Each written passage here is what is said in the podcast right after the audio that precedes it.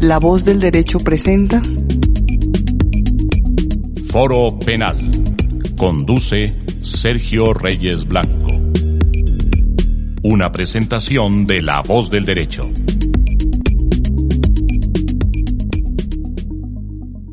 De nuevo, estamos de regreso en La voz del derecho con Foro Penal. Hoy eh, vamos a seguir conversando sobre el proyecto de reforma que ha presentado o que, presentará el Gobierno Nacional para que eh, se modifiquen algunos aspectos de nuestro sistema eh, penal, nuestro Código de Procedimiento Penal y particularmente frente al Código eh, Penitenciario y Carcelario. Vamos a dedicar el espacio de hoy a hacer algunas reflexiones precisamente sobre la propuesta gubernamental en torno a la necesidad de hacer unos ajustes al sistema penitenciario y carcelario y vamos a revisar esos aspectos que se tocan en el proyecto y que han generado algunas reacciones por parte de la academia y de otros eh, sectores del nivel nacional. Nos acompañan para el programa de hoy el doctor Daniel Largarcha eh, Torres, eh, abogado penalista, miembro permanente de la mesa, y el doctor Daniel Tawada, eh, también especialista en Derecho Penal y miembro permanente de esta mesa. Hoy se excusan nuestras compañeras por cuestiones eh, laborales, pero mm, vamos a abordar pues, eh, este, este tema de la reforma con los doctores Daniel Largacha y Daniel Tawada para que reflexionemos sobre esta propuesta que presenta el ministro y que se ha calificado como una mm, necesidad de humanización del sistema penal y particularmente del sistema penitenciario. Somos conocedores de la situación difícil que viene atravesando eh, la población carcelaria desde hace varios años, que inclusive ha dado lugar a que la Corte Constitucional en varias oportunidades se pronuncie que haya determinado un estado de cosas inconstitucional, que haya hecho el llamado al legislativo y al gobierno nacional para que se adopten las medidas correspondientes que conduzcan al mejoramiento de las condiciones de la población carcelaria. Se han revisado en varias oportunidades la normatividad al respecto, las obligaciones de orden nacional, las obligaciones de orden territorial, eh, frente a la importancia que eh, deben tener estas entidades en torno a generar recursos que estén conducidos o que estén destinados precisamente al fortalecimiento de la infraestructura carcelaria en Colombia. No ha sido posible que se mejoren las condiciones. Hoy tenemos cerca de 98 mil personas privadas de la libertad eh, en centros carcelarios y cerca de 21 mil personas que están en detención preventiva en eh, unidades de reacción inmediata y como lo veíamos eh, hace eh, poco tiempo,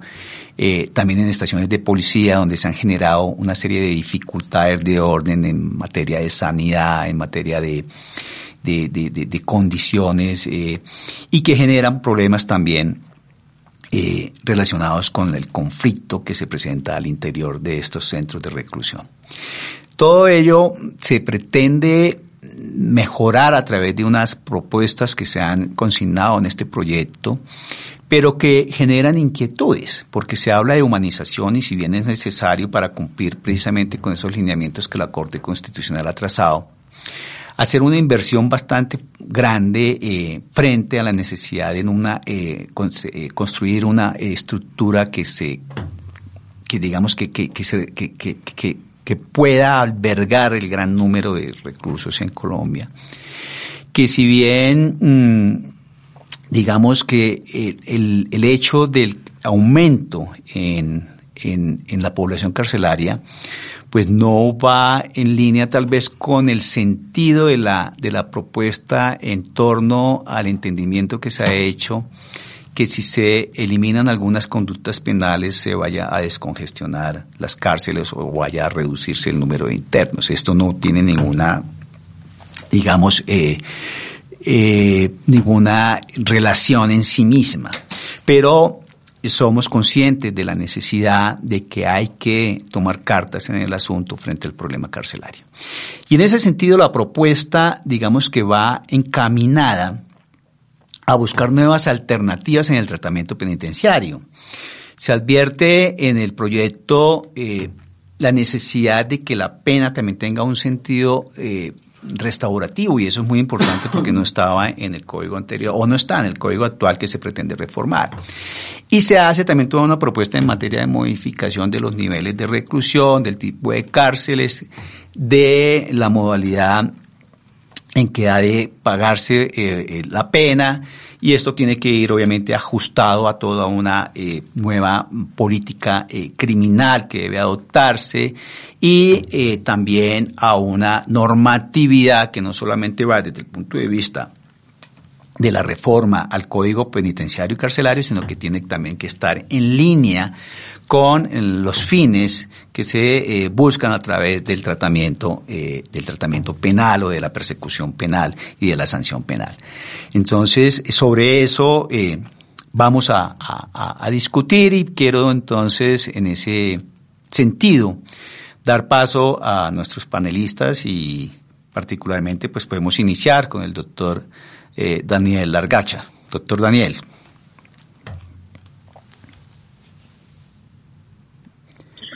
Doctor Sergio, muy buenos días. Muchas gracias por la palabra. Un cordial saludo también para el doctor Tawada. A ver, yo coincido contigo. Eh, llevamos ya algunos días de debate frente al proyecto mediante el cual se busca la humanización de la política criminal y del régimen penitenciario. Eh, proyecto que en principio yo considero que es necesario y acorde con la realidad de nuestro sistema de enjuiciamiento criminal. Ahora bien, creo que para determinar uno qué tan eh, válido o qué tan positivo va a ser el proyecto, hay que determinar cuáles son las causas de la situación actual. En ese sentido, eh, tú esbozabas algunos de esos aspectos. Eh, por ejemplo, para quienes conocen del tema penitenciario saben que frente a la infraestructura de las penitenciarías y las cárceles en nuestro país, eh, tradicionalmente ha habido un incumplimiento por parte de los entes territoriales eh, en, eh, en el desarrollo o en la construcción de centros de ese tipo. La nación ha asumido prácticamente toda esa carga, lo que genera, en, es uno de los factores que genera eh, la congestión en esos centros de reclusión. Ahora bien, eh, cuando uno mira el proyecto trae mecanismos importantes que tú señalaste como disminución de disminución la pena, eh, hace más sencillo la obtención de algunos beneficios administrativos, pero en mi concepto todavía se queda corto porque no aborda dos aspectos, digamos, fundamentales y que son los que tienen colapsado el sistema de enjuiciamiento criminal. En primer lugar, eh, no modifica prácticamente el artículo 68A de nuestro Código Penal. Mientras eso exista, eh, va a ser muy difícil que haya una humanización del sistema penitenciario.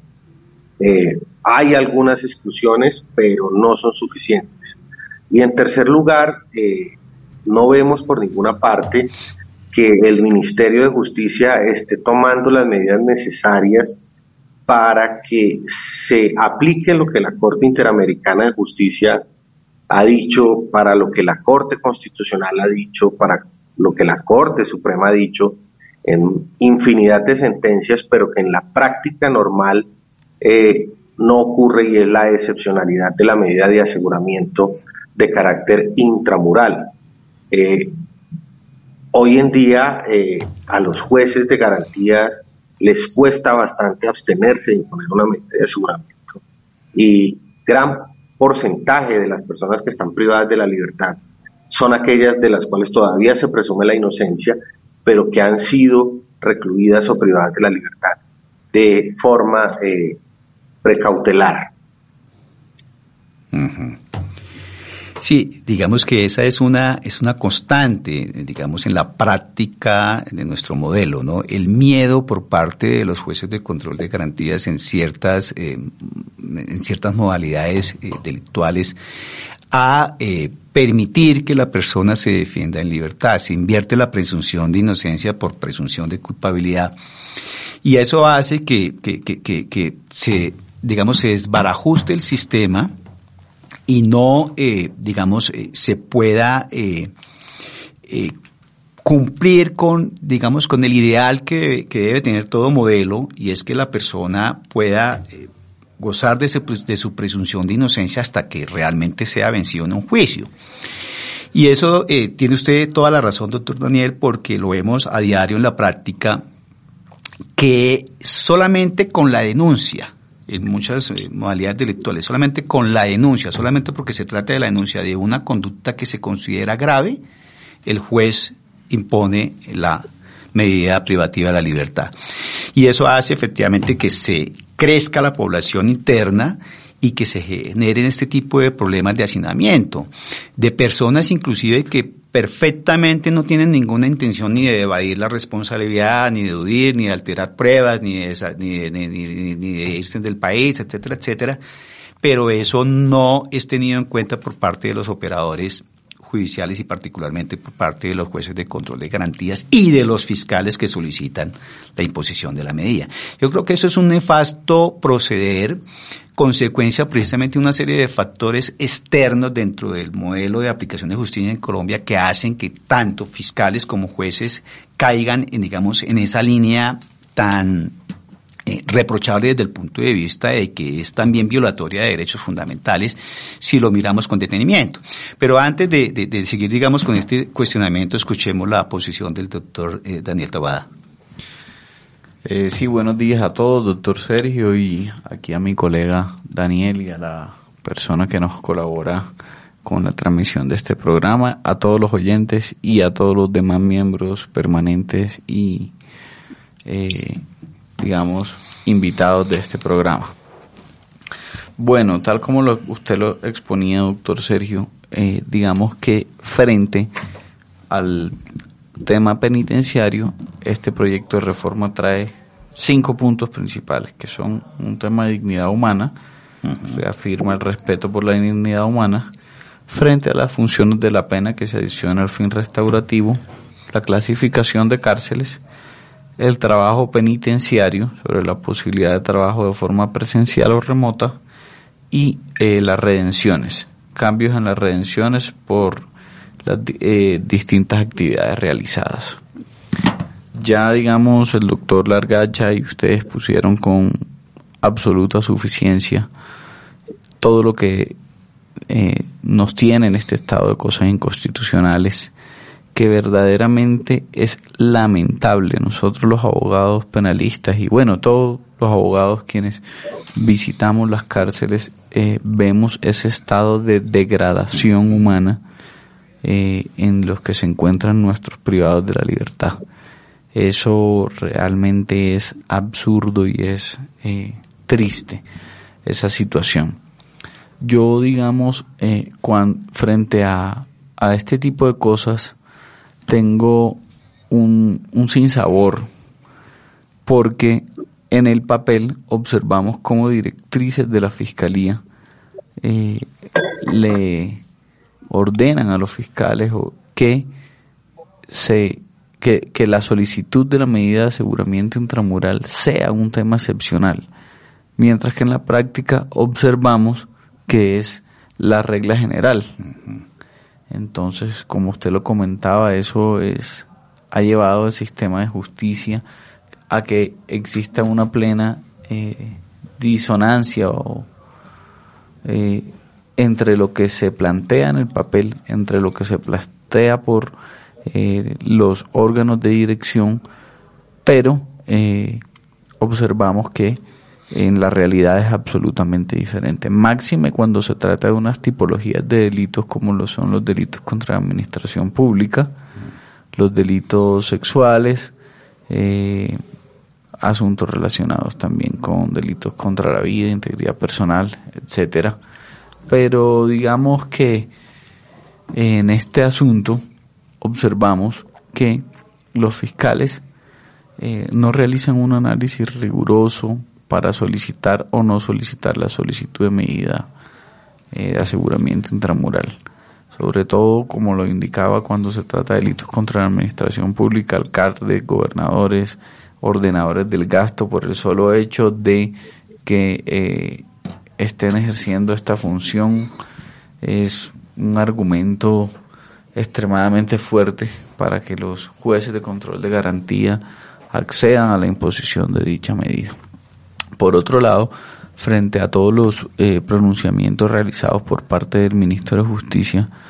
eh, hay, algo que realmente yo eh,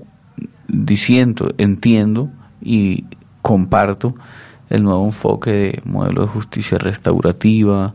de un, eh, de un modelo de justicia donde exista más, más que la gravedad de la sanción, que exista una efectividad en, en la sanción y en el procesamiento. Creo que eso es, más importante que la gravedad de las o, o, o, el monto excesivo de las penas que existe en Colombia, pero sin duda alguna eh, el, el, ministro de Justicia ha realizado pronunciamientos públicos donde indica que no va a eh, invertir o a gastar recursos en, en, las cárceles y yo creo que eso es absolutamente necesario. Eh, cuando nosotros visitamos las cárceles y observamos, hace poco me pasó, este año inclusive, ratas corriendo, olores eh, que son nauseabundos, eh, estados de, digamos, que atentan contra toda la dignidad humana en cuanto a olores, luz, condiciones de para dormir, de aseo, de ropa, de alimentación. Yo creo que eh, eh, uno de los temas o el punto principal que del que parte el proyecto, que es la humanización eh, y la dignificación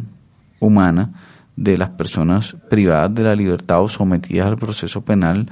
el tema de infraestructura es absolutamente necesario. O sea, es que eh, para que una persona pueda gozar de, de una dignidad humana efectiva tiene que tener condiciones de cómo alimentarse bien, cómo bañarse bien, cómo poder descansar, cómo poder realizar otro tipo de actividades educativas, eh, laborales, que lo permitan reinsertarse y reincorporarse adecuadamente a la sociedad. Y lo que observamos es que con este estado de hacinamiento y de y de y, y de digamos de no es que la, la infraestructura es paquidérmica es pésima. Yo sí creo que eh, si bien eh, el hecho de que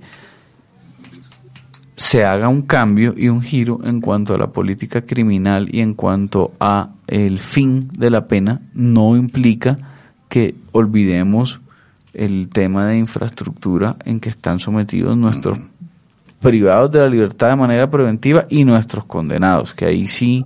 eh, tiene que haber una clara diferenciación entre el digamos, el, el, régimen y los centros penitenciarios donde estas personas se encuentren privadas. Básicamente, eh, pues para plantear sobre la mesa eso es un, un punto que me gustaría escuchar la opinión y eh, la, eh, la, la postura de ustedes. Efectivamente, doctor Daniel, ha dado usted en un punto bastante crítico y es precisamente el del aspecto eh, económico, de, los recursos que se requieren para hacer efectiva una reforma como esta. Y usted ha tocado algo muy interesante. Usted ha dicho, el ministro ha anunciado que no va a invertir en la construcción de nuevos establecimientos carcelarios y yo creo que eso es un, una, digamos, un, un, error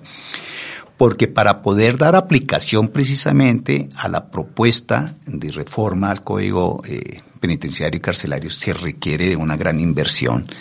eh, en, de una gran disposición de recursos para poder materializar lo que aquí se plasma.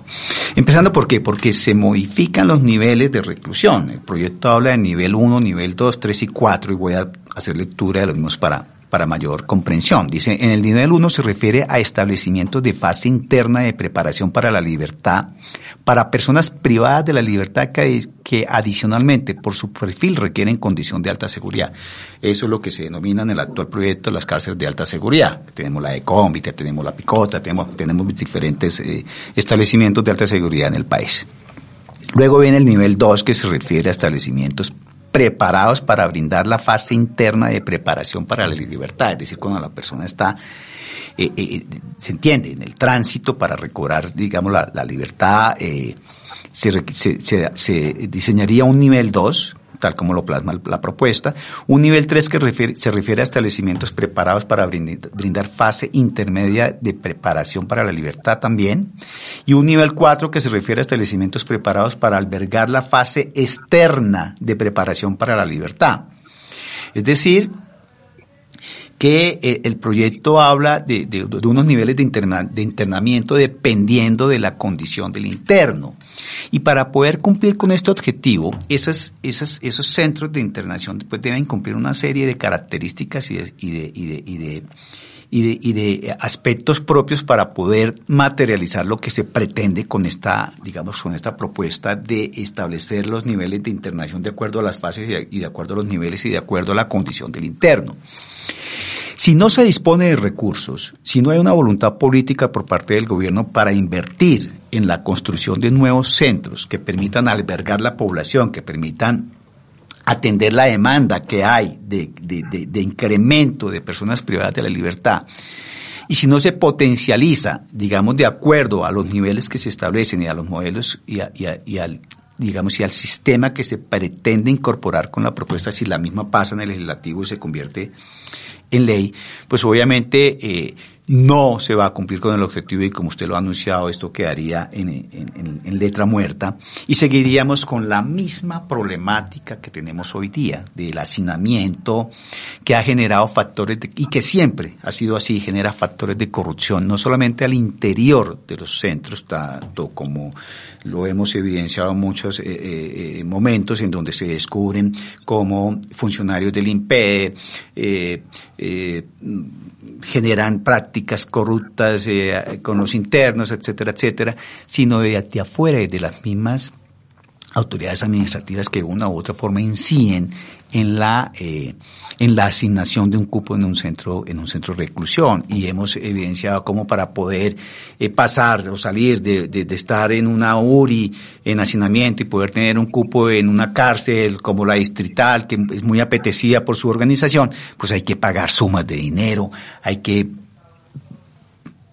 conseguir, no, no son 100 mil ni 200 mil pesos, sino estamos hablando de 10, 20, 30, 40 o 50 millones para poder tener un cupo. Y eso es totalmente lamentable y reprochable. Y no podemos, digamos, consentir que eso se siga presentando, porque entonces también las cárceles se convierten en un privilegio para, que, para quienes tienen los recursos económicos de pagar un cupo. Y aquellos que no cuentan con, con, con disponibilidad de dinero, pues entonces tendrán que someterse a esas condiciones infrahumanas de hacinamiento, etcétera, etcétera yo creo que eso es bastante delicado y si, y si el gobierno no tiene una voluntad de invertir recursos en la construcción de toda una infraestructura que permita atender esta gran demanda, pues obviamente este proyecto no tiene ninguna razón de ser. Estaba pidiendo la palabra, doctor Daniel. Sí, además, eh, yo, yo, yo estaba indicando no solamente, digamos, frente a la, a la construcción de nuevos centros, sino sobre la intervención en infraestructura de los ya existentes también para que quienes estén ahí vivan y en unas condiciones dignas. Claro, un readecuamiento, de las actuales instalaciones que es una modernización. Ni siquiera un readecuamiento. Si nosotros miramos la cárcel modelo Bogotá, es una cárcel que tiene que ser demolida. Es una cárcel que tiene que ser demolida y hacerse toda una estructura nueva. Es decir, esa cárcel modelo Bogotá no tiene ninguna presentación. Eso es lamentable. Eh, la, picota es otro, es otra cosa. La picota, digamos que es un modelo que, cumple con las características de un centro de internación, pero está aborratado también de, de, hacinamiento y de otras cuestiones. Entonces yo creo que sí es necesario esa, esa readecuación y la eh, la construcción de nuevos centros penitenciarios. Doctor Daniel Largacha creo que también estaba solicitando el uso de la palabra. Sí, Sergio, muchas gracias.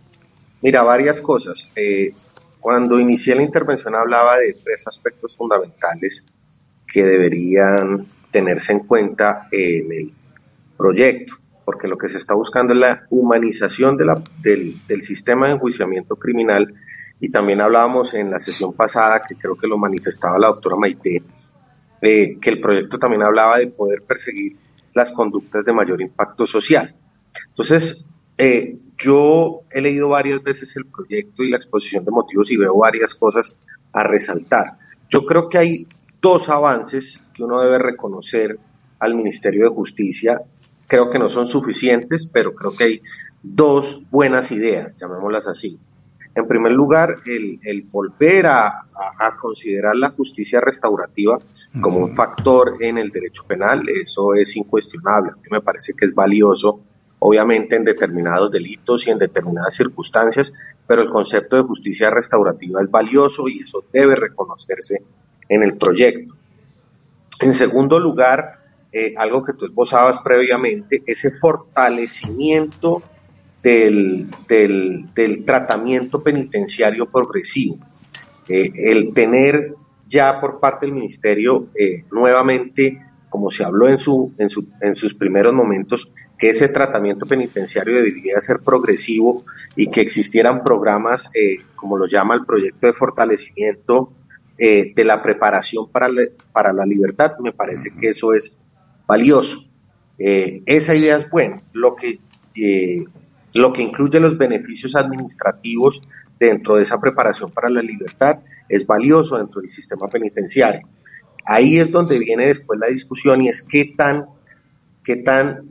qué tanto impacto va a causar en el sistema carcelario cuando empezamos a hablar de delitos excluidos, de delitos restringidos, de altamente restringidos y de no restringidos. Ahí es donde yo creo que el ministerio en el proyecto todavía está haciendo demasiado exigente frente a algunos comportamientos. No todos los delitos contra la administración de justicia son iguales, ni tienen la misma gravedad, ni tienen el mismo impacto social. Yo creo que ahí pueden haber modificaciones aún más allá, pero digamos, esas son dos buenas ideas que trae el, el proyecto. Las críticas son esas, que frente al artículo 68A todavía se va quedando corto, y algo que mencionamos en el programa anterior, si yo lo que busco,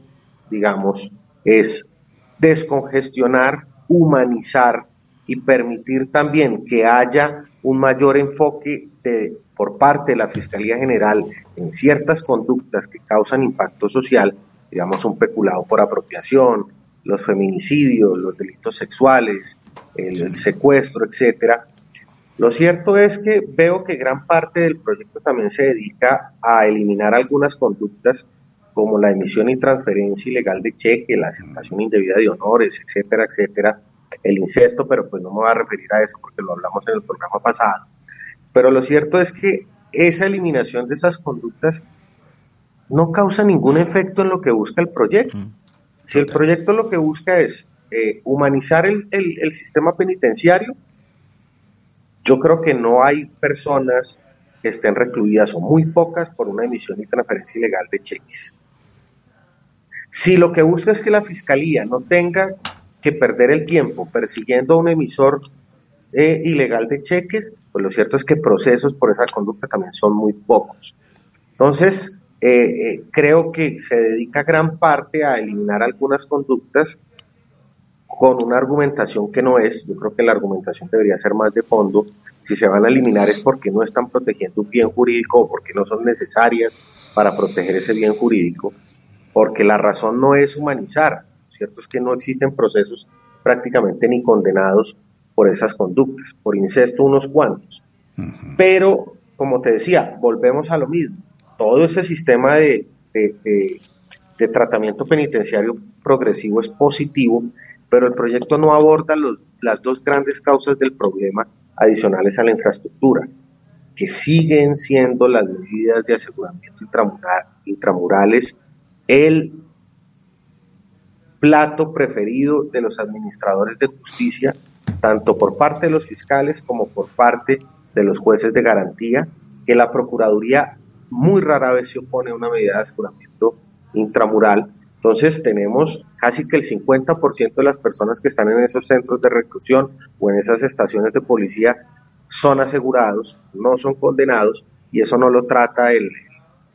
el proyecto no lo trata como debe hacerlo y que el artículo 68A se queda corto, porque sí hay, unos, hay unas intenciones de reducir penas, eh, eh, de adelantar la posibilidad de obtener ciertos beneficios, algo que va a servir, pero como está establecido el sistema hoy en día, con esa problemática, las medidas de aseguramiento del artículo 68A van a ser paños de agua tibia.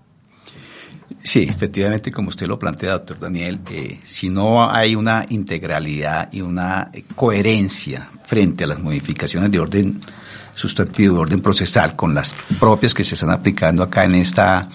eh, propuesta de modificación al tratamiento penitenciario, pues no va a haber o no se va a cumplir el objetivo o la finalidad que el ministerio pretende con esta, con esta, con este proyecto de reforma. Pero, ¿qué puede hacerse? Digamos que en estos momentos eh, se dice, bueno, el gobierno o el ministerio puso en conocimiento el proyecto para escuchar propuestas, para escuchar posiciones y mirar de qué manera de pronto puede fortalecer el mismo para cuando ya se presente al legislativo. Tengo entendido, no sé si estoy equivocado, que aún el proyecto no ha sido radicado como tal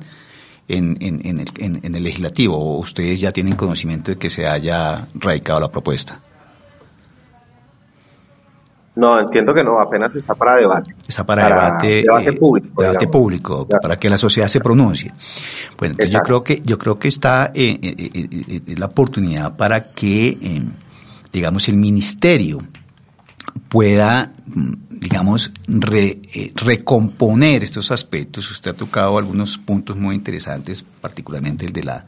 modificación que debe hacerse del 68A, digamos, para, para, para que esa problemática que advertimos a diario de las privaciones de la libertad a través de medidas de aseguramiento simplemente por eh, capricho o por eh, temor muchas veces, dada la modalidad delictual,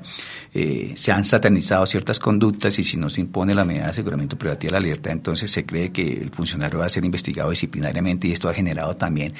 que la independencia judicial no funcione como tiene que, como tiene que ser. Yo creo que aquí hay muchos aspectos que deben, digamos, revisarse para que una propuesta como esta realmente se materialice y se aplique en sentido estricto, porque la libertad es el derecho fundamental que excepcionalmente puede ser afectado solamente en ciertas condiciones y una de esas eh, circunstancias es precisamente cuando la persona está vinculada en un proceso penal y como consecuencia del mismo se requiera la afectación de este derecho fundamental. Pero no por eso eh, deben desconocerse otras garantías y otros principios, como es ese de la presunción de inocencia, que yo creo que es, que es básico que en un Estado social de derecho como el nuestro,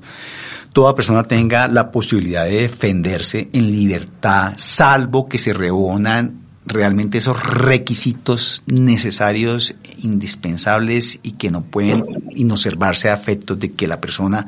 por la característica de la conducta y por otra serie de aspectos, pues requiera que realmente se le prive la libertad para evitar un riesgo mayor dentro del procesamiento. Entonces yo creo que, que, que sí es necesario que, que, que, se hagan unos ajustes, que se haga una revisión del proyecto. Usted lo decía, doctor Daniel, con mucho acierto. La eliminación de las conductas que se proponen realmente no van en, en línea con la finalidad de lo que el proyecto persigue. Digamos que eso, mm, e, e, esa, esa eliminación de esas conductas, que unas considero desde mi punto de vista personal no deben ser eliminadas, sino que deben mantenerse en su configuración. Hay otras, como las que usted enunció del artículo 398 y el 446, creo que son la de los honores y la de la eh, transferencia legal de cheque, etcétera, etcétera. Eh, eh, inclusive hay una de, que cuando se, se, nombre un, o se elija un, un, candidato que, que, que estaba impedido, inhabilitado, pues esa tampoco tiene razón de, de, mantenerse en esa configuración punitiva en que la, encontramos hoy en el código. Pero las otras, los delitos contra el sentimiento religioso, que creo que sí son, deben ser objeto de protección porque la misma constitución protege la libertad de cultos, etcétera. Eh, eh, los delitos contra el honor, los delitos, eh, la injuria y la calumnia, no creo que no, no generan por su, por su, por su composición normativa eh, no generan eh, eh, hacinamiento, no generan privación de la libertad. entonces no, no, no, no tiene ningún sentido en que se presente una propuesta de eliminación con ese, con esa, con esa fundamentación. Y, mm, y el incesto, pues eso ya lo, ya lo, ya lo, lo, lo conversamos y lo discutimos en, en, el programa pasado, pero bueno, son, son aspectos que, que de pronto no van en línea con lo que se persigue y que mm, desvían un poco el norte del, del, proyecto en sí mismo. Hemos escuchado en días anteriores de los pronunciamientos de los colegios de abogados, inclusive eh, eh, eh, acordes con la posición del suscrito en el programa pasado, a diferencia de, mis compañeros,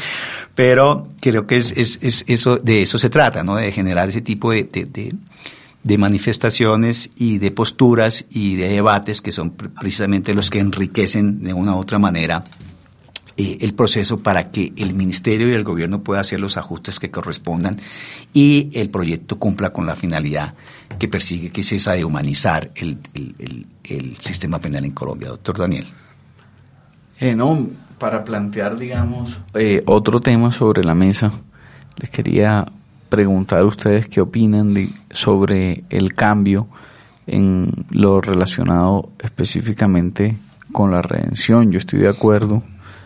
que se amplíe eh, la posibilidad y se modifique de manera favorable a los condenados eh,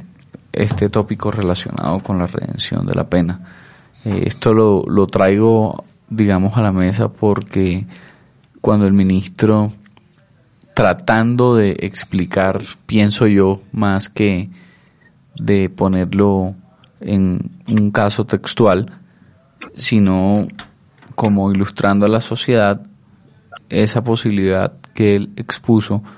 que fue muy criticada y muy y que generó un gran impacto en los medios de comunicación con la posibilidad que tenían los eh, reclusos de ir a unos sitios de trabajo durante el día y regresar al centro penitenciario en la noche. Que pues quienes estamos en este en este ejercicio consideramos que para, pues, dependiendo también de, del tipo de delito por el que la persona haya sido condenado, de su comportamiento a través de cómo afrontó el proceso, de cuál fue el monto de la pena a la que fue condenado, eh, es una posibilidad. Si lo observamos, por ejemplo, cuando tenemos eh, clientes que han sido privados de la libertad de manera preventiva, y solicitamos un permiso de trabajo eh, ante el juez de control de garantías y este permiso se otorga y perfectamente la persona se encuentra en una detención domiciliaria, va a su sitio de trabajo eh, y vuelve en la noche, ¿por qué no podría esto plantearse para aquellas personas que se encuentran recluidas en un centro penitenciario? Yo creo que eh, lo que pasa es que todos estos debates de política criminal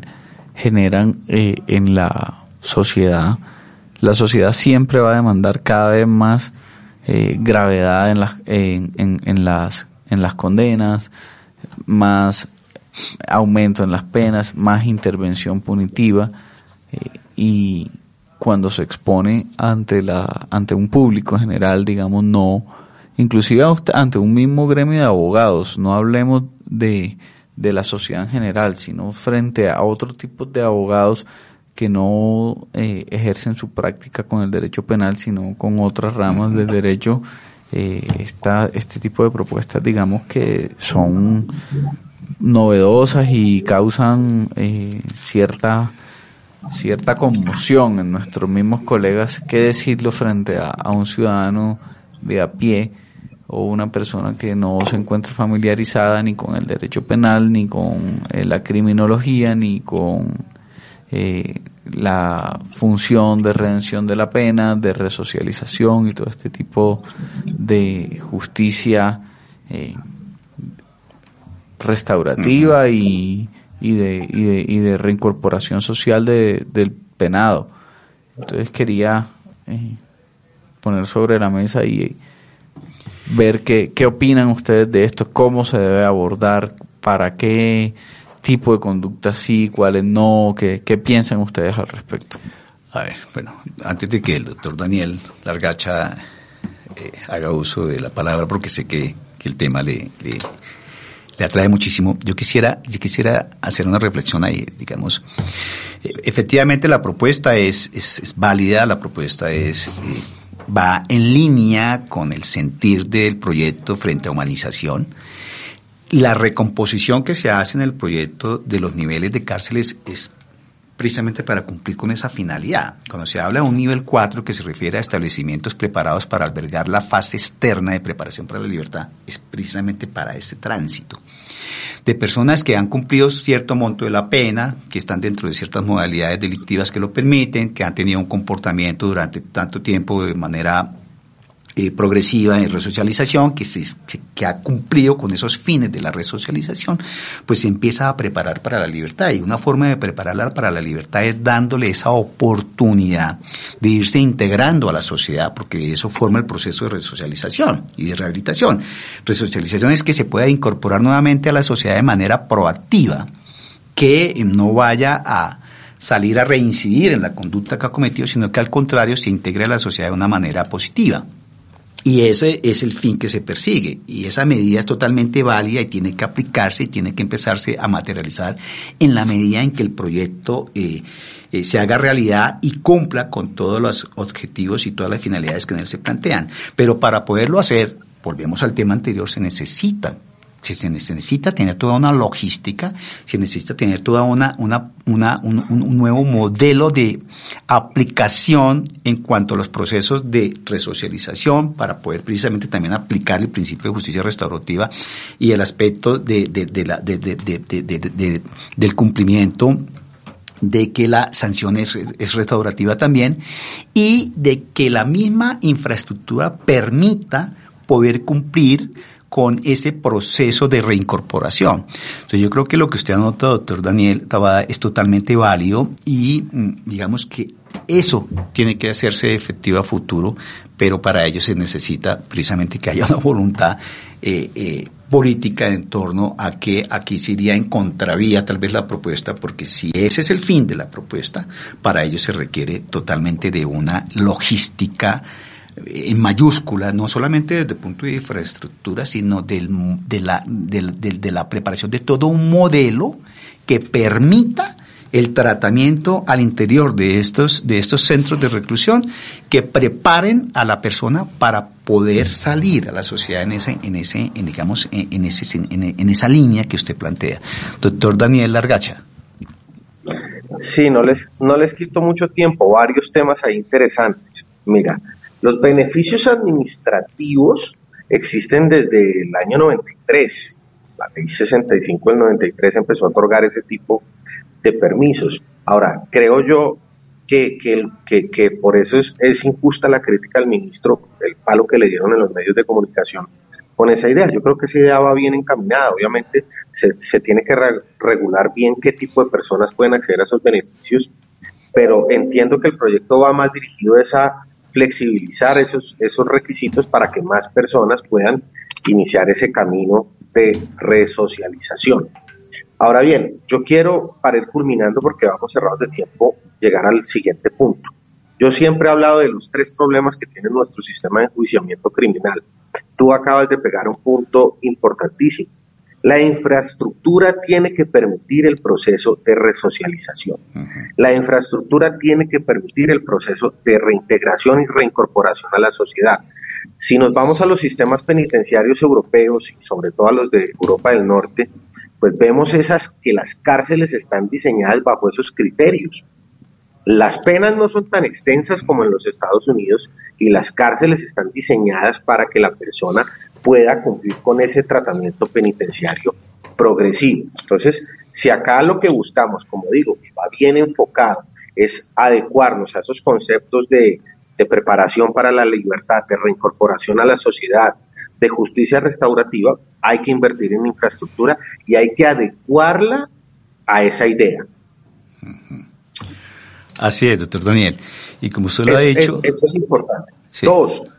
si tú, si tú haces memoria, quienes, quienes ejerzan el litigio habrán utilizado alguna vez los informes de la Presidencia de la República y de la Agencia Jurídica para la Defensa, donde se habla de precisamente esa automaticidad en la imposición de medidas de aseguramiento y de las equivocaciones que comete la Fiscalía y los jueces de garantía imponerlas. Y dan una serie de recomendaciones para que eso no ocurra. Yo creo que el Ministerio debería insistir en esa en la aplicación de esos informes y además en la aplicación de la jurisprudencia de la Corte Constitucional y de la Corte Suprema, porque es clarísimo que eso ya está decantado. pero lo que hizo el Estado es, en vez de insistir en, limitar las medidas de aseguramiento para casos excepcionales, fue modificar la jurisprudencia del Consejo de Estado, ¿sí? Para que el gobierno, para que se perdieran menos pleitos, en vez de continuar con la aplica o exigir la aplicación de esos dos informes y de la jurisprudencia de las altas cortes. Yo entonces cierro,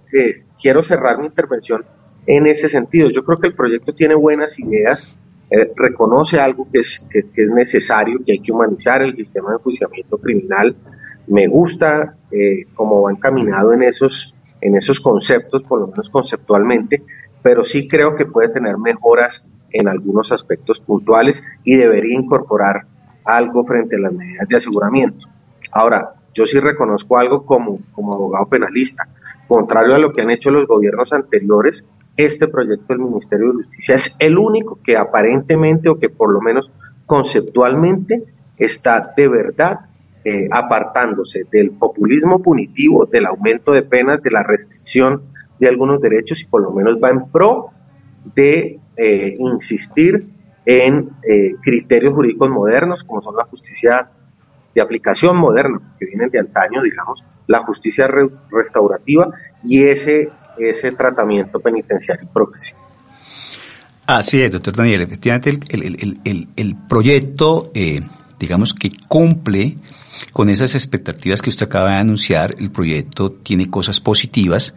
en lo que tiene que ver con la parte del tratamiento penitenciario y con las modificaciones al Código de Procedimiento Penal. Yo personalmente en lo que difiero, insisto, es en algunos aspectos del capítulo segundo, que es el que hace referencia a eh, las modificaciones eh, eh, en el Código Penal frente a la eliminación de ciertas conductas. Pero bueno, es digamos es ese el sentido en que se en que se ha planteado la propuesta y que está en este momento pues sometida al debate público y que esperamos que toda esta serie de reflexiones, de discusiones, de debates pues permitan de una u otra forma contribuir en esa revisión del proyecto para que el ministerio tome nota y si a bien lo tiene, haga los ajustes y las modificaciones que correspondan para que cuando se presente a eh, la revisión del Congreso de la República, pues allí se den las discusiones correspondientes que permitan pues cumplir con, con, con, toda esa fase de revisión y que terminen arrojando una ley para que mm, podamos realmente tener un modelo y un sistema ajustado a las necesidades actuales y que mm, cumpla con los criterios internacionales frente al tratamiento eh, eh, penal que debe tener o que deben tener los países eh, modernos. Yo creo que por hoy podríamos dejar el tema así planteado. En una próxima emisión del programa podríamos discutir ya eh, la parte correspondiente a las modificaciones de orden procesal y mm, con eso abordaríamos la revisión de la propuesta para que nuestros oyentes tengan mm, una, un acercamiento o un criterio mm, o un punto de partida para que eh, conozcan y adopten la posición que consideren respecto a esta propuesta que hace el gobierno nacional. Por hoy me despido. Muchísimas gracias, doctor Daniel Argacha, doctor Daniel Tabada, eh, a Luis en los controles y mm, nos veríamos en un próximo programa para eh, seguir abordando la discusión de esta propuesta del Ministerio de Justicia. Muchísimas gracias y hasta una nueva oportunidad. La voz del derecho presentó Foro Penal. Condujo Sergio Reyes Blanco. Una presentación de La voz del derecho.